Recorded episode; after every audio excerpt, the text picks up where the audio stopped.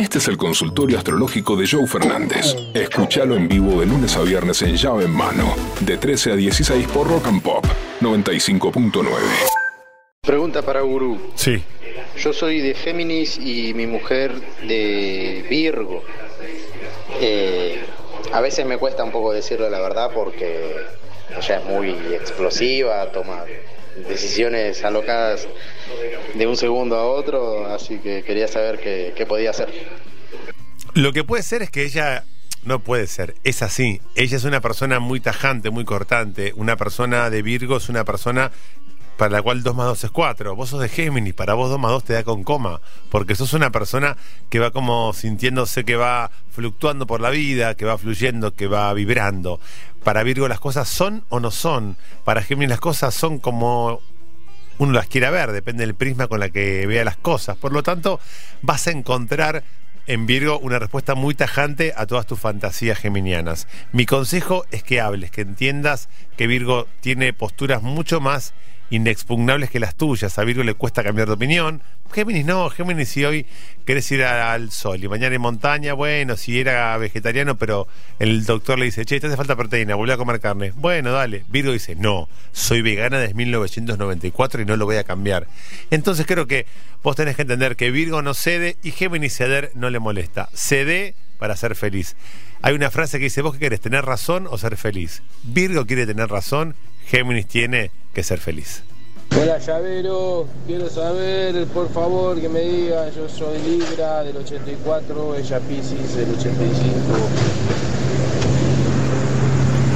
A ver, Libra y Pisces. Libra y Pisces tenemos acá dos personas, primero que tienen ganas de estar juntas. Eso está buenísimo, porque tanto Libra como Pisces son dos signos que les encanta compartir, que les encanta la vida en pareja. Hay muchas personas que aman la vida en pareja.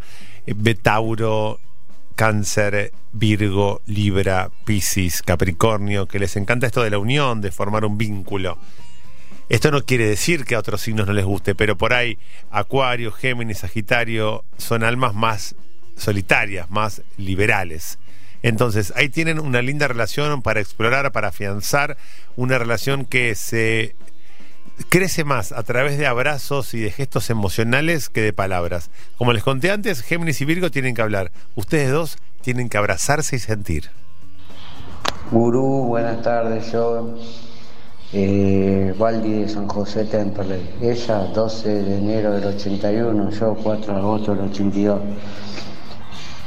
Ya convivimos, nos separamos, tenemos una hija de 16 años. Hace poco bueno, volvimos a tener relaciones y nada, yo pensé que era un toco y me voy y ella quedó enganchada. Y yo estoy ahí entre que me tiro la pileta y pruebo el agua con el pie a ver si da para zambullirse o para quedarse ahí un costadito. ¿Qué onda? Mira, las energías que me contás son energías para tirarse a la pileta, son energías para generar un proyecto, son energías para tener algo a largo plazo. Entonces, depende de ustedes lo que quieran hacer, pero me parece que hay agua en la pileta hay relaciones mucho más difíciles. Vos decís, bueno, Aries y Cáncer. Aries que es súper impulsivo, avasallante, fuego, y, y, Cáncer que es el signo más sensible del zodíaco, que se toma todo personal, es más difícil. Pero ustedes tienen energías que están buenas para ser tratadas.